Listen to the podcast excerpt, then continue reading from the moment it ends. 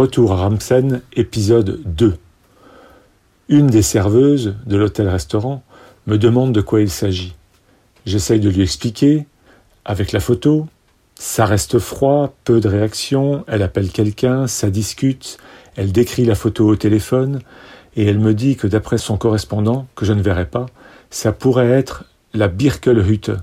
Je me le fais épeler, mais ils ne savent pas si ça existe encore. Il faudrait revenir sur le village, prendre à gauche, la Rippetergasse, et au bout trouver un chemin à droite, laisser la voiture et monter à pied, assez flou.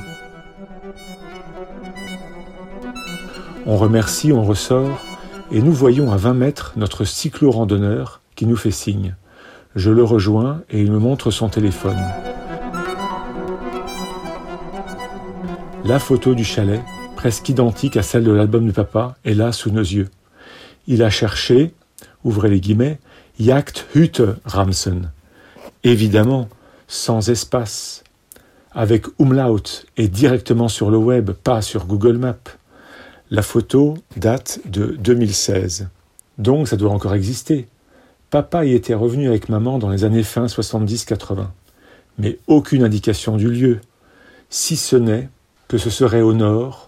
Sa première intuition tout à l'heure était bonne, là où quelques collines sont plus sauvages, plus escarpées. On le remercie mille fois et retour à la voiture pour tenter la piste de la serveuse. À l'entrée de Ramsen, nous trouvons très vite cette rue Petergasse qui monte à gauche à travers un lotissement. Mais il est indiqué que c'est sans issue. Au bout de 500 mètres, j'imagine en plus que si nous trouvons un chemin et lequel, il faudra le prendre à pied et papa ne va pas se lancer dans une marche longue. Je vois un homme sur le bord à 100 mètres à droite qui semble ranger son vélo dans son garage, encore un cycliste. Juste avant qu'il ne rentre chez lui, je me gare à sa hauteur, je descends à la vitre passager et je baragouine comme je peux pour lui expliquer avec la photo.